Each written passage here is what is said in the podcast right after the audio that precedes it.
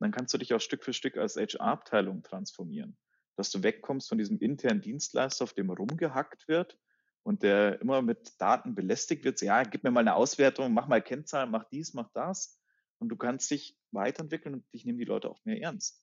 Das ist ja auch sowas. HR ist im Herzen eines jeden Unternehmens wird oft als Fußabtreter verwendet. Sowieso. Jede Einstellung läuft über HR. So jeder Mensch, der da reinkommt, kommt über diese Abteilung. Also hol dir die Wertschätzung zurück, hol dir das Standing und transformier das Unternehmen.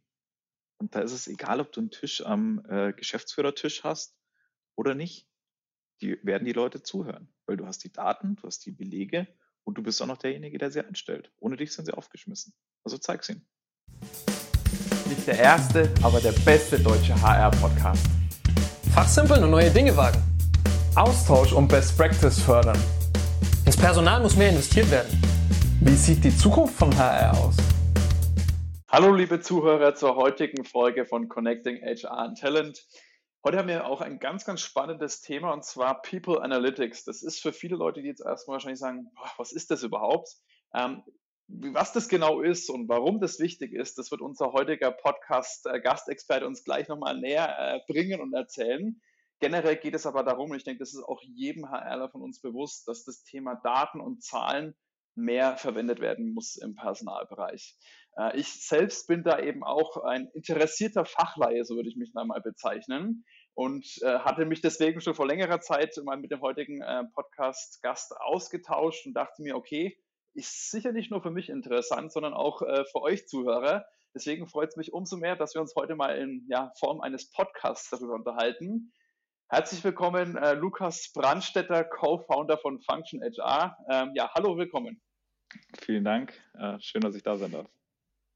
Du, Lukas, ähm, ich habe es ja gerade schon gesagt, ähm, für viele ist das ein bisschen noch, die können mit diesen Thematik noch nicht mal groß was anfangen mit dem Thema People Analytics. Vielleicht wäre es für die auch ganz gut, wenn du dich mal kurz vorstellst und vielleicht einfach schon mal kurz erzählst, was Function HR ist, was sie so genau macht. Sehr gerne. Ähm, ich würde einmal eine ganz kurze Definition machen, was People Analytics ist. Dann ist es nicht ganz so verwirrend, was wir als Unternehmen machen. Ähm, Im Groben und Ganzen, People Analytics beschreibt die Analyse von Daten im Personalwesen. Ähm, das ist das, was wir als Firmen-DNA verkörpern. Also wir sind ein People Analytics Anbieter. Sprich, wir bieten Unternehmen ähm, einen Weg, die Daten, die sie bereits vorliegen haben, auszuwerten, zu visualisieren und daraus Handlungsschlüsse abzuleiten. Wir machen das Ganze, indem wir Mitarbeiterbefragungen durchführen, verschiedene Datenquellen migrieren und so Handlungsfälle identifizieren, um dann so ein bisschen Ansatzpunkte zu finden, wie man die Personalarbeit besser ausrichten kann. Wie lange gibt es denn euch schon? Ähm, und äh, vielleicht kannst du auch nochmal generell dann zu euch als Unternehmen ein bisschen was erzählen. Gerne. Wir sind 2016 aus der LMU in München ausgegründet worden, damals in der Gründungstrio-Gruppe aus Julian Hof, Julian Süß, Daniel Mühlbauer, haben damals zu dritt am Lehrstuhl für Personalwirtschaft ähm, promoviert und das Unternehmen gegründet mit dem Ziel, die Datenarbeit im Unternehmen verstärkter durchzuführen. Ich bin dem Gründungstrio 2020 hinzugestoßen, nach einer kleinen Abstinenz, um auch diesen Marketing- und Vertriebsbereich auszubauen. Jetzt hast du es ja gerade schon gesagt, ähm, dass ähm, die Daten, die die Leute schon haben, dass die einfach mal in dem Sinn, ich sage es mal ganz salopp, verwendet werden. Ist es denn tatsächlich so, dass jedes Unternehmen die Daten eigentlich schon da hat oder wie kommt man dann am besten an diese Daten? Ja, also viele Unternehmen sammeln in einer gewissen Form ihre Daten. Also wir haben so klassische Beispiele, die in Digitalisierungsthemen immer vorkommen, ist die digitale Personalakte. Ähm, sind Mitarbeiterstammdaten, äh, das oft zitierte HCM oder jetzt ein Application Tracking System, also wo die ganzen Bewerberdaten einlaufen. Gibt es die unterschiedlichen Systeme, die Daten sammeln. Was leider oft nicht bekannt ist, ist, was mache ich denn eigentlich mit den Daten? Weil Sammeln ist so das eine, aber wir sind aus dieser Jäger- und Sammlerzeit so ein bisschen eigentlich schon rausgewachsen also was mache ich mit den Nüssen oder diesen Daten, wenn ich sie da mal gesammelt habe? Esse ich die oder bereite ich die auf? Ähm, und das ist das, wo viele leider noch äh, nicht wissen, wie sie damit umgehen sollen. ich denke, es sind auch viele, die sagen, ja, okay, Daten alles schön und gut, aber eigentlich reicht doch mein Bauchgefühl. Ähm, es ist äh, bestimmt was, was auch du öfters hörst. Ähm, vielleicht kannst du auch nochmal sagen, warum sollte man das Ganze machen, beziehungsweise wo kann man den Daten vielleicht auch, dass du mal ein Beispiel nennst, wo man das ja. wirklich gezielt und erfolgbringend einsetzen kann? Sehr gerne. Ähm, also Bauchgefühl ist was unglaublich Gutes und unglaublich Wichtiges was in diesen Debatten über Daten und Analysen, finde ich, oft hinten runterfällt, ist, dass es nicht dafür verwendet werden soll, das Bauchgefühl auszulöschen oder komplett auszublenden, sondern dass man Datenanalysen hernehmen kann, äh, Bauchgefühlentscheidungen zu unterstützen. Also wir sind der Meinung, man kann People Analytics für die ganze Wertschöpfungskette hernehmen, sei es für das Finden von Mitarbeitern, also wenn ich von Recruiting Analytics spreche, wo kommen meine besten Bewerber her, ähm, wie kann ich die für mich begeistern, wie ist die Candidate Experience, wie ist vielleicht auch so eine Engagementrate, also sind meine Mitarbeiter zufrieden, ähm, wie ist das Führungsverhalten, äh, bis hin zur Fluktuation. Also was kann ich tun, damit ich die Mitarbeiter nicht wieder verliere? Sind das so Anknüpfungspunkte, wo ich mit Daten sehr gut arbeiten kann und mich dann nicht auf mein eigenes Bauchgefühl verlassen muss und sage, okay, ich habe mit fünf Mitarbeitern gesprochen, ähm, die möchten das Unternehmen verlassen, weil der Michael ist ein schlechter Chef und deswegen möchten die gehen. Ähm, da habe ich relativ schnell Scheuklappen auf den Augen und denke, okay, wenn es bei den fünf so ist, dann ist es überall im ganzen Unternehmen so. Wir haben Führungsprobleme. man rennt gerne mal schnell in eine Richtung und hat eine gewisse Bias, also vorgefertigte Meinung, ähm, wie man sowas beheben kann. Aber oft ist es vielleicht gar nicht so. Vielleicht liegt es nicht am Führungsverhalten, sondern am Geld. Aber das finde ich nicht raus, wenn ich mich nur auf ein Thema fixiere. Und da hilft äh, dann eine Datenanalyse ganz gut, äh, solche Felder auch aufzudecken. Jetzt gerade das angesprochene Beispiel, ähm, da gibt es ja auch verschiedene Formen, wie ich jetzt an, an solche Daten komme. Wenn ich jetzt gerade an einen Mitarbeiter denke, der unzufrieden ist, dann muss ich ja mit dem sprechen oder ja. befragen oder wie, wie genau, wie du, siehst denn du dann den, den zielführendsten Einsatz? Ähm, der zielführendste Einsatz ist in den meisten Fällen immer mit Mitarbeiter zu sprechen. Aber als People Analytics Anbieter muss ich natürlich sagen, äh, eine Kombination aus verschiedenen Datenquellen ist der Schlüssel zum Erfolg. Weil klar, ich kann ähm, Befragungsdaten sammeln und die auswerten, dann habe ich äh, softe Daten, aber vielleicht spielen auch harte Daten mit rein. Er hat einen langen Weg in die Arbeit. Das habe ich in der Befragung vielleicht gar nicht abgefragt. Er ist lange im Unternehmen und wurde lang nicht befördert. Das sind alles so unterschiedliche Treiber, die ähm, Fluktuationen auch provozieren können, die ich alle zusammenwerfen muss, bevor ich dann auch eine wirklich sinnvolle Ursachen-Wirkungszusammenhang herausfinden kann oder eine Treiberanalyse.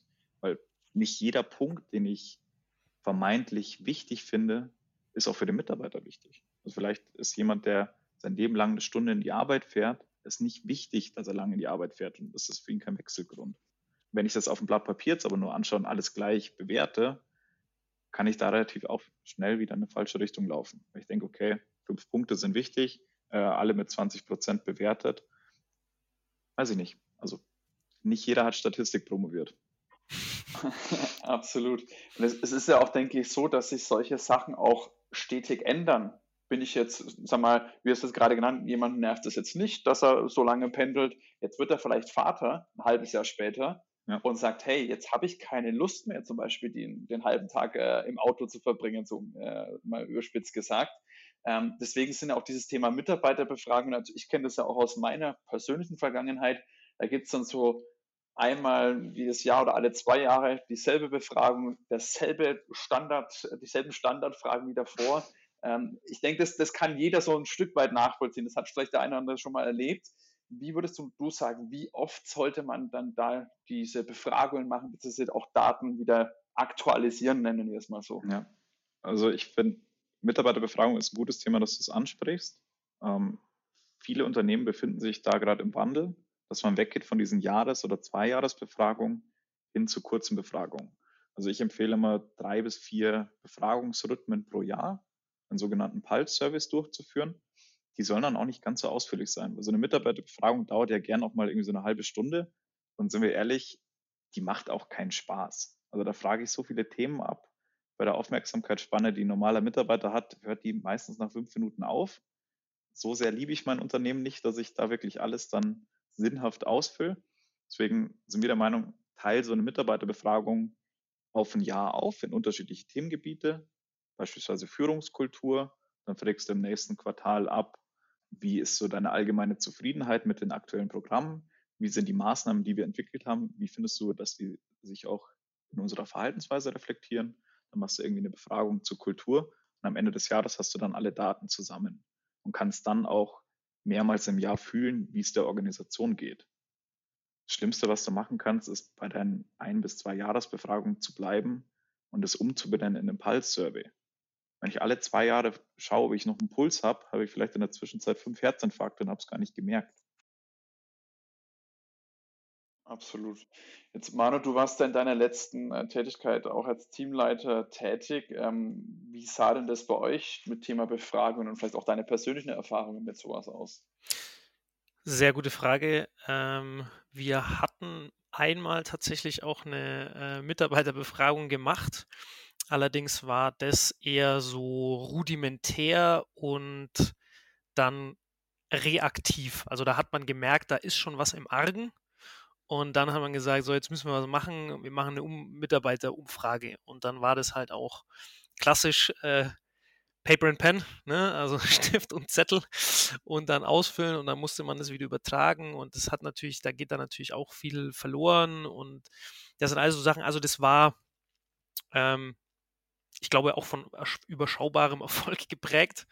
Ähm, jetzt hattest du am Anfang gesagt, Lukas, die Daten zu haben ist ja auch eine Sache, ne? was man dann damit anstellt. Das ist dann auch eigentlich das, was, warum man sie ja macht. Und wir in der IT sind ja sehr datenverliebt gerne mal und äh, wollen so viele Daten wie möglich über alles und nichts und vergessen dann aber so ein bisschen äh, danach den zweiten Schritt zu gehen und sagen, was stelle ich jetzt denn mit den Daten an? Und ich finde es immer sehr, sehr interessant auch, ähm, wie Unternehmen darüber denken. Wir haben jetzt bei uns in, der letzten Tätigkeit festgestellt, eben genau das, was du auch angesprochen hattest. Alle wollen Daten haben und dann haben sie die Daten und dann vergisst man sie wieder oder sie landen halt in der virtuellen Schublade und so. Deswegen, ähm, ja, ich glaube, da tut ihr einen wertvollen, leistet ihr einen wertvollen Beitrag äh, in der Nummer, dass ihr da auch dann quasi diesen zweiten Schritt so ein bisschen die Leute an die Hand nehmt und äh, dann hilft bei der äh, Auswertung, dass man eben dann die Nüsse, die man gesammelt hat, auch äh, ordentlich essen kann und so. Äh, deswegen, ja, also wichtige, wichtige Sache, da den, den zweiten Schritt zu gehen. Deswegen an der Stelle auch, ähm, wie, wie macht ihr diesen zweiten Schritt bei euch bei Function HR?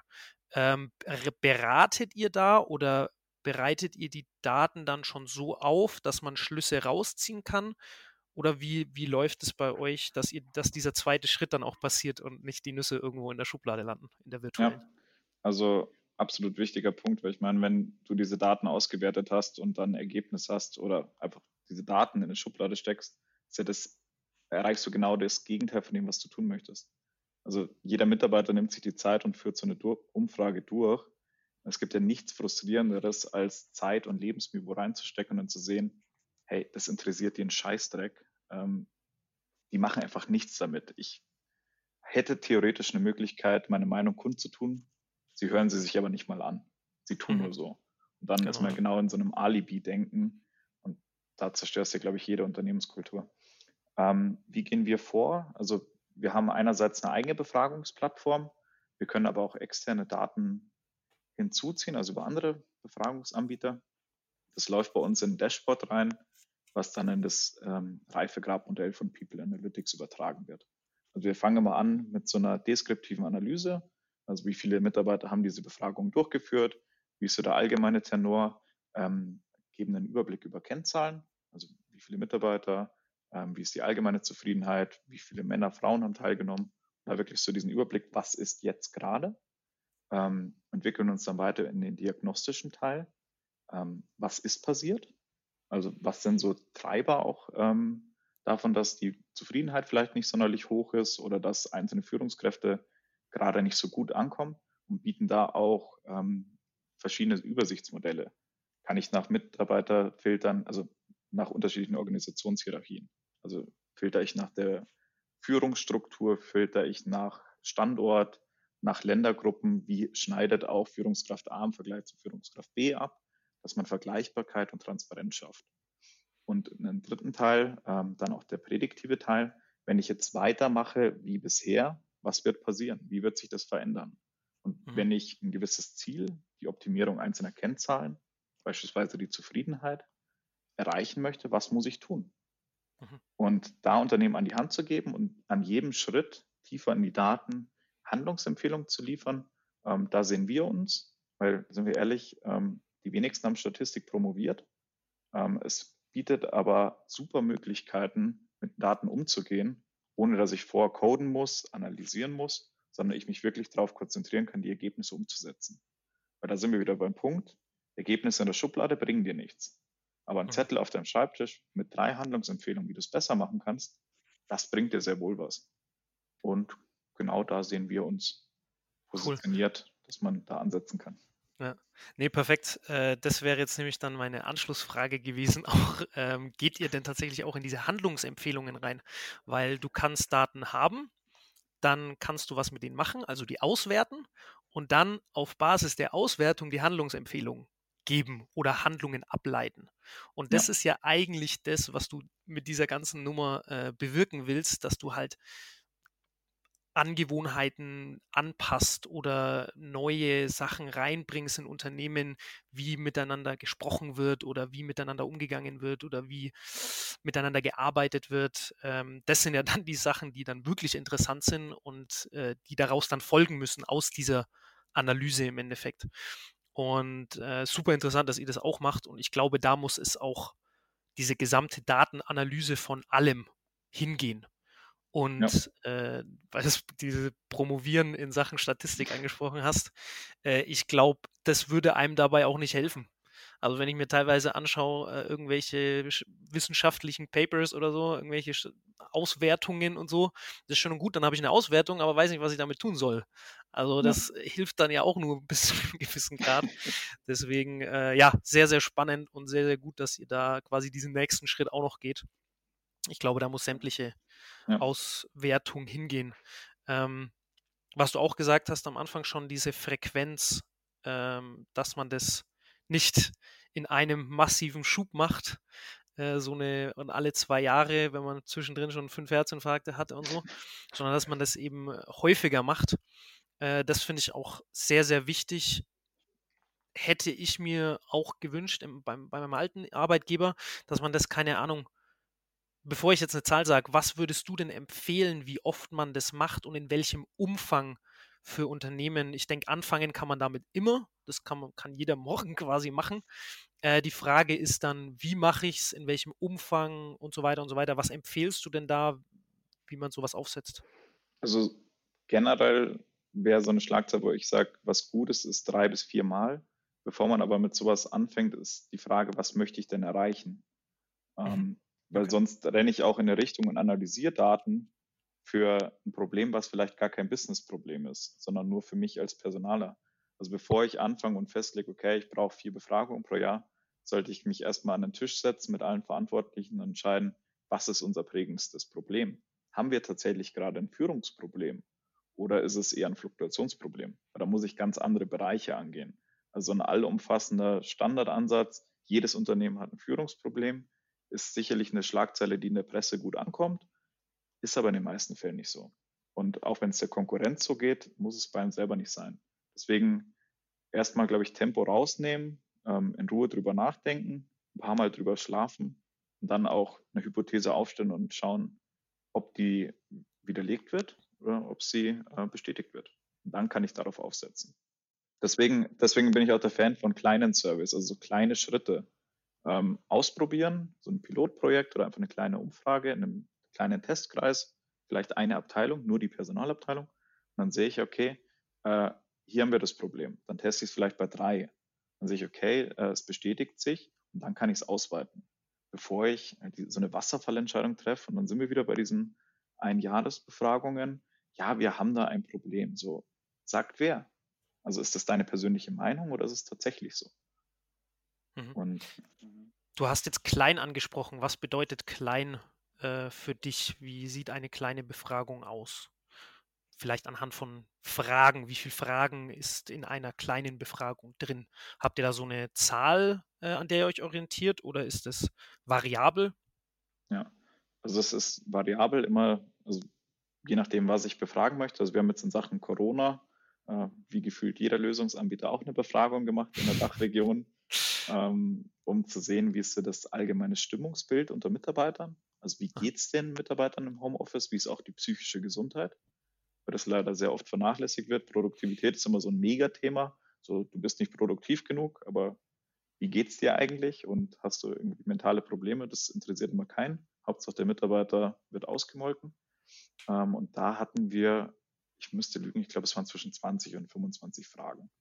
Ähm, mhm. Das ist dann ein Aufwand von fünf Minuten oder fünf bis sieben Minuten war es, glaube ich, kalkuliert ähm, wie lange es dauert, sowas auszufüllen. Und das ist ein ganz guter Impuls.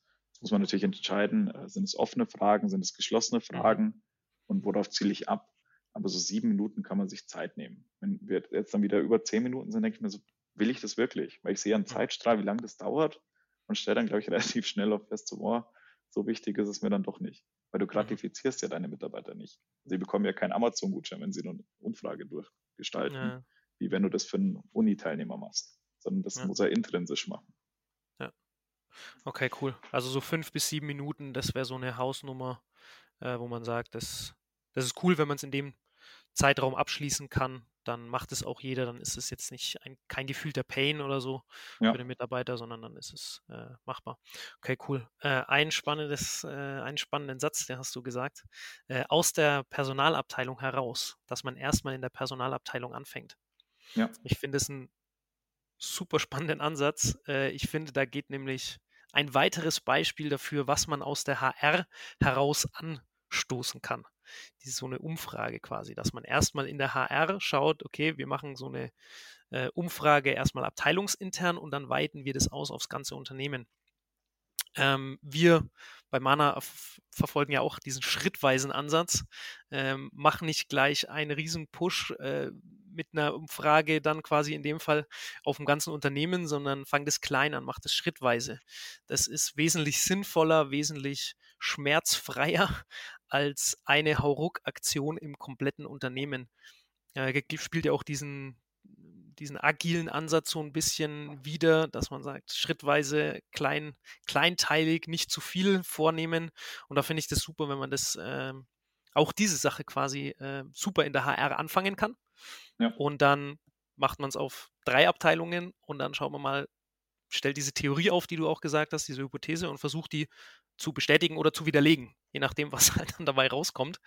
Und wenn sich das dann verfestigt, diese, diese Hypothese, dann sagt, sagt man, schaut man weiter. Macht man das in der Führungsebene, wie, wie äh, Geschäftsführung, ja? Wie sehen die das Thema? Beziehungsweise mittleres Management und so weiter, dass man das so schrittweise aus, äh, ausdehnt, was natürlich dann die äh, Auswertung und diese ganze Thematik, die halt hinten dran kommt, auch einfacher macht. Ne? Äh, 50.000 Datensätze auszuwerten, dauert ein bisschen. Ne? Die dann, wenn, man es äh, händisch macht, auf jeden Fall. Wenn man es händisch macht, sowieso, aber dann auch, genau, und auch durchzuführen und so. Also, das ist ein Riesenaufwand, wenn man jetzt sagt, okay, wir machen es erstmal mit zehn Leuten und dann schauen wir weiter, dann ist das alles wesentlich einfacher, glaube ich. Und ähm, Kultur zerstören fand ich auch einen sehr, sehr guten äh, Input von dir. Solche Sachen, glaube ich, wenn man die zu groß macht, kann man sich, glaube ich, auch viel kaputt machen, oder? Wenn man da ähm, eine Hauruck-Aktion startet, die dann eben vielleicht nicht ausgewertet wird, weil es zu lange auch dauert und dann gibt es irgendwie das Feedback, die Handlungsempfehlung in zwei Jahren, wenn man äh, da nicht sinnvoll mit den Sachen digitalisiert oder umgeht oder Handlungsempfehlungen schnell ableiten kann. Ich glaube, dann macht man sich auch mehr kaputt, als dass man damit hilft, oder? Absolut. Also ich meine, man kann es ja im kleinen Freundeskreis mal anschauen.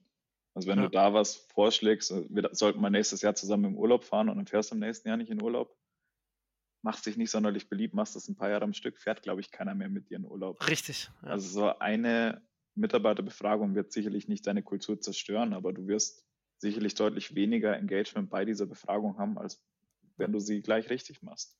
Du ja. möchtest ja viele Mitarbeiter abholen und du willst ja was Gutes tun. Also so zumindest in meiner Welt äh, wäre intrinsische Motivation dann ein Faktor. Klar kannst du Mhm. auch rein die Kostensicht sehen, okay, wenn meine Mitarbeiter zufriedener sind und sich mehr engagieren, dann spare ich Geld, klar.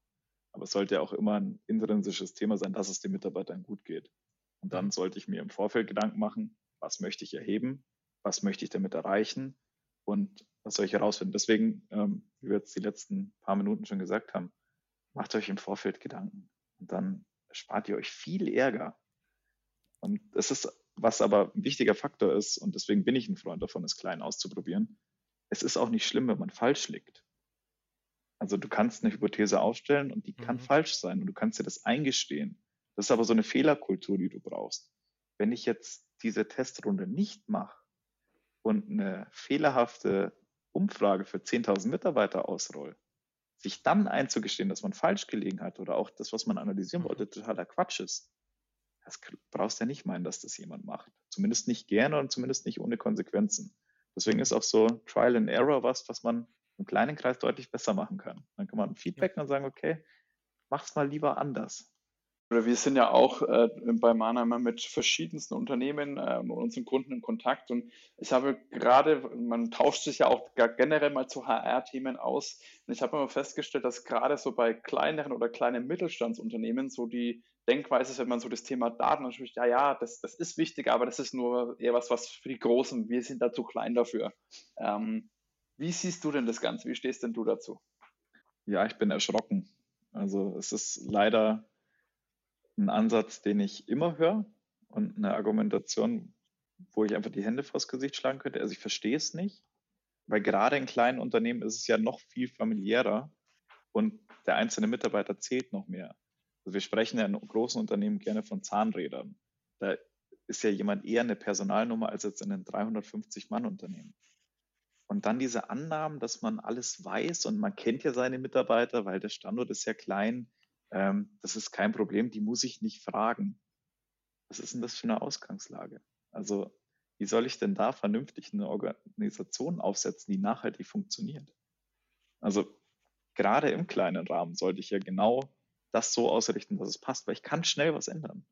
Also, wenn ich bei 350 Leuten feststelle, hey, ähm, das Nettoeinkommen ist zu niedrig, die denken nach, das Unternehmen zu verlassen. Dann kann ich das anpassen. Dann muss ich nicht acht Runden mit Betriebsräten drehen und sonstige Maßnahmen durchdrücken, sondern ich kann als Chef auch schnell mal sagen, okay, wir müssen das anpassen, sonst verlieren wir die halbe Belegschaft. Und genau da sollte man Umfragen machen. Also es tut ja auch nicht weh. Also Mhm. ein Headhunter ja. ist in der Ja. Regel deutlich teurer als so eine Umfrage. Mhm. Und der besetzt ja eine Stelle. Ich Mhm. finde, ich finde diese, das, was du gerade gesagt hast, mit den, dass man die Handlungsempfehlungen, die aus dieser Umfrage entstehen, viel schneller umsetzen kann. Das finde ich das perfekte Argument für jedes Unternehmen im Klein- und Mittelstand. Weil wir sind genau an dem, du sagst, äh, perfekt, äh, ich habe äh, ja wieder was gelernt heute, einwandfrei.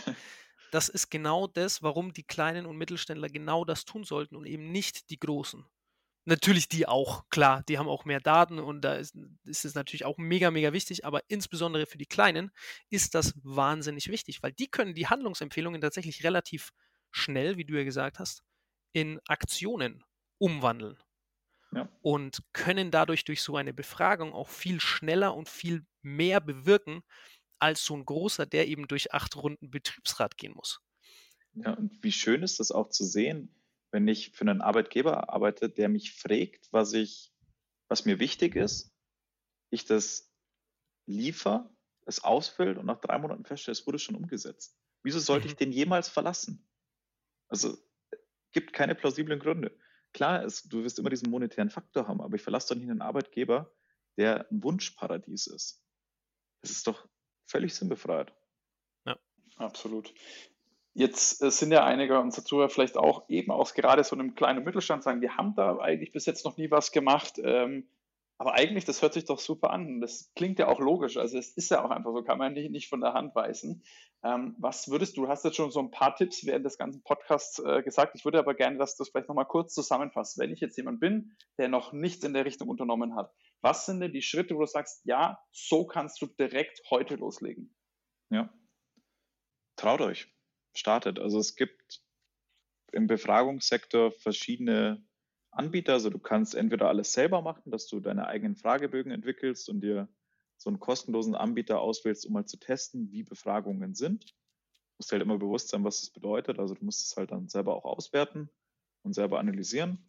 Oder du gehst zu einem Lösungsanbieter, wie wir es sind, bei Function HR und hörst dir einfach mal an, was generell möglich ist und evaluierst, was auch so ein Businessproblem sein kann.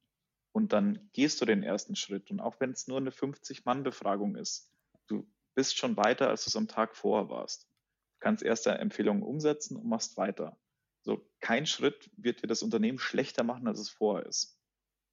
Und das ist mit so das Wichtigste. Ähm, hol dir das Go von deinem Chef, ähm, sprich an, dass es dir wichtig ist.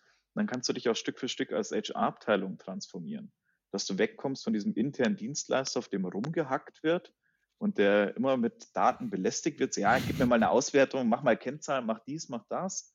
Und du kannst dich weiterentwickeln und dich nehmen die Leute auch mehr ernst. Das ist ja auch sowas. HR ist im Herzen eines jeden Unternehmens wird oft als Fußabtreter verwendet. Sowieso. Jede Einstellung läuft über HR. So jeder Mensch, der da reinkommt, kommt über diese Abteilung. Also hol dir die Wertschätzung zurück, hol dir das Standing und transformier das Unternehmen. Und da ist es egal, ob du einen Tisch am äh, Geschäftsführertisch hast oder nicht. Die werden die Leute zuhören, weil du hast die Daten, du hast die Belege und du bist auch noch derjenige, der sie einstellt. Ohne dich sind sie aufgeschmissen. Also zeig's ihnen.